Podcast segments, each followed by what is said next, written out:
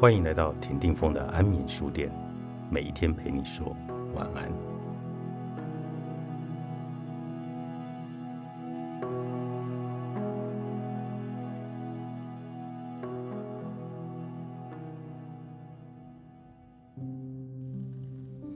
聪明的人不会加入说别人坏话的行列。说别人的坏话有一种发泄的情绪效果。以前在仗势欺人的上司底下工作时，我也习惯在午餐时间和同事一起说上司的坏话，诸如“不觉得那头猪很过分吗？那些主管怎么不去死死？我们总是受到恶劣的对待，所以说这些话也是应该的。”或许大家都用这种方式把说坏话正当化，然而午休珍贵的一个小时就在这种对话中结束，徒留满腔痛苦。有时候会觉得，唉，早知道还不如读一本书。不止在职场，举凡家人、妈妈圈、朋友圈等任何人际关系，也都会有说坏话的情形。说的时候，大家都认为自己是对的，对方有错。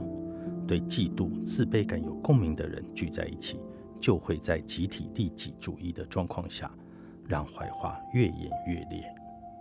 说坏话的时候，自己就像正义使者一样批判对方，但这份正义其实很微妙，说穿了就是败犬的远飞，不敢直接向没有胜算的对手挑明，只能在背后狂吠，疏解压力。聪明人不会加入说坏话的行列，其实是因为他们知道，负面的语言无法带来正面的现实。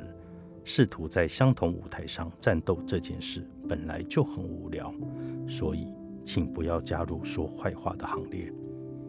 当你很想说别人坏话的时候，说别人的坏话和传闻，等于把时间浪费在自己讨厌的人身上。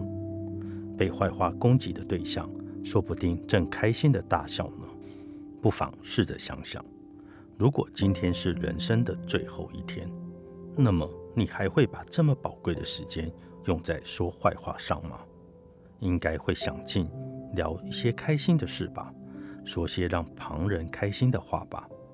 有时间一直说别人坏话，就表示你很闲。老实说，如果能怀抱自己的目标，快乐过生活。别人怎么样根本无所谓，说不说坏话，对别人是否有敌意，是否表现出来，其实都是我们自己的问题。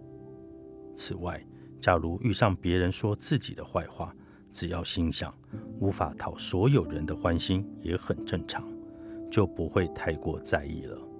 总而言之，想要度过美好时光，就要懂得说好话。